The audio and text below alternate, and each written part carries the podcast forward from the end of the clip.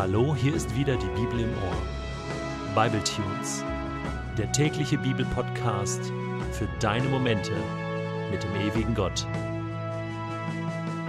Der heutige Bible Tune steht in Exodus 38, die Verse 9 bis 20 und wird gelesen aus der Hoffnung für alle.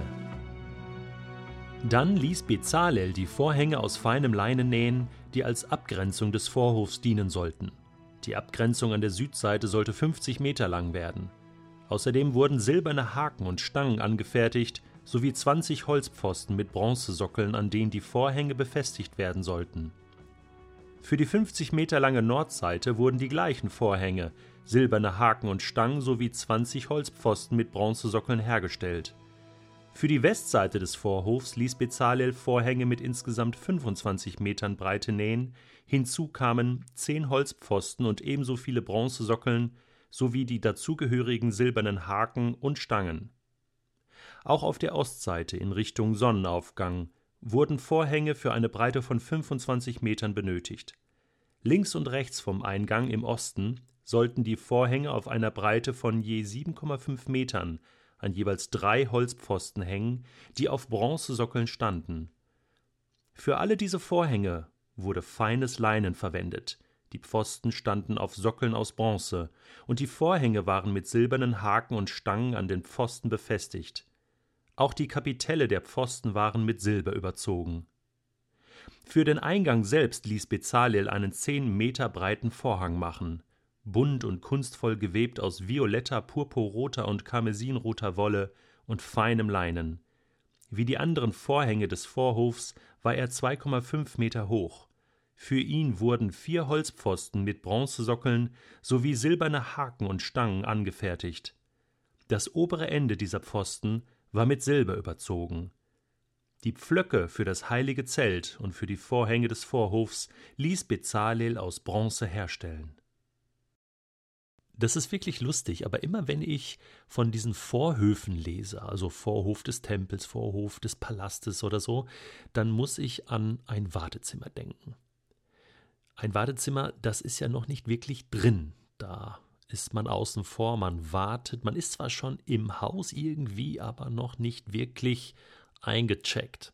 Nun gibt es Wartezimmer, die sind vielleicht ganz angenehm, also vielleicht bei einem Vorstellungsgespräch oder so freut man sich, sich vorstellen zu können, aber beim Zahnarzt, das ist eher unangenehm, dort im Wartezimmer zu sitzen und auf seine Behandlung zu warten.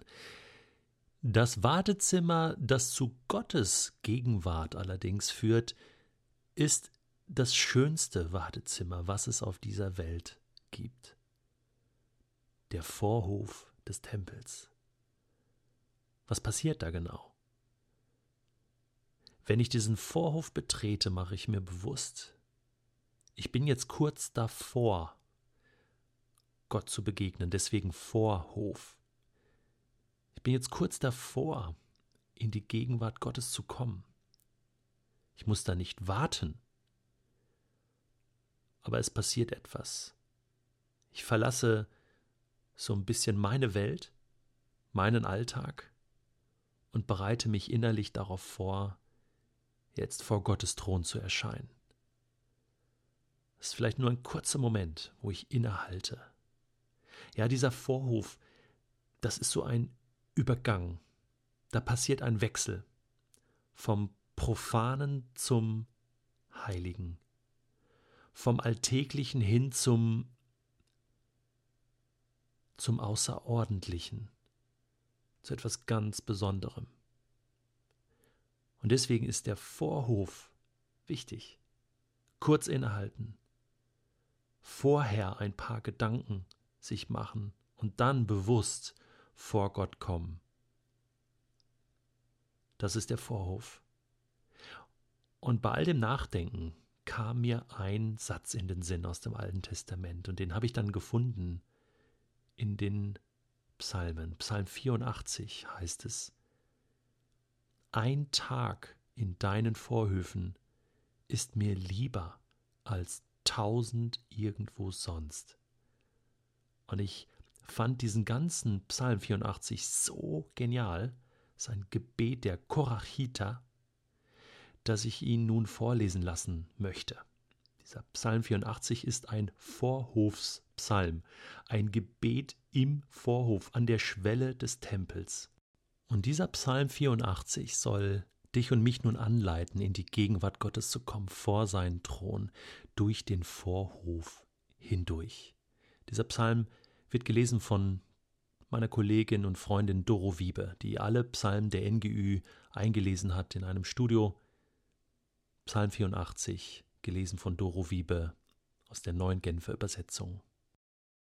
Sehnsucht nach Gottes Heiligtum. Für den Dirigenten. Auf beschwingte Weise zu begleiten. Von den Korachitern. Ein Psalm. Wie schön sind doch deine Wohnungen, allmächtiger Herr. Ich sehne mich von ganzem Herzen, ja ich verzehre mich vor Verlangen nach den Vorhöfen am Heiligtum des Herrn. Mit Leib und Seele juble ich dem lebendigen Gott zu. Selbst der Spatz hat ein Zuhause gefunden, die Schwalbe ein Nest für sich, wo sie ihre Jungen versteckt hat, nämlich bei deinen Altären, du allmächtiger Herr, mein König und mein Gott. Glücklich zu nennen sind alle, die in deinem Haus wohnen dürfen. Sie werden dich für immer preisen. Glücklich zu nennen ist, wer seine Stärke in dir gefunden hat, alle die, deren Herz erfüllt ist von dem Wunsch, zu deinem Heiligtum zu pilgern Durchqueren sie das Tal der Dürre, so wird es durch sie zu einem Ort mit Quellen. Und auch der Herbstregen schenkt dem Tal wieder Fruchtbarkeit. Sie empfangen auf Schritt und Tritt neue Kraft, bis sie dann vor Gott auf dem Berg Zion stehen. Herr, du allmächtiger Gott, höre mein Gebet. Schenk mir ein offenes Ohr, du Gott der Nachkommen Jakobs. Achte doch auf unseren König, der uns Schutz bietet, o Gott. Ja, blicke wohlwollend auf den, der von dir gesalbt wurde. Ein Tag in deinen Vorhöfen ist besser als tausend andere sonst. Ich will lieber an der Schwelle stehen, im Haus meines Gottes, als dort zu wohnen, wo die Gottlosigkeit herrscht. Denn Gott, der Herr, ist unsere Sonne. Er beschützt uns wie ein Schild. Gnade schenkt der Herr, und er lässt uns zu Ehren kommen. Denen, die aufrichtig ihren Weg gehen, enthält er nichts Gutes vor. Allmächtiger Herr, glücklich zu nennen ist der Mensch, der auf dich vertraut.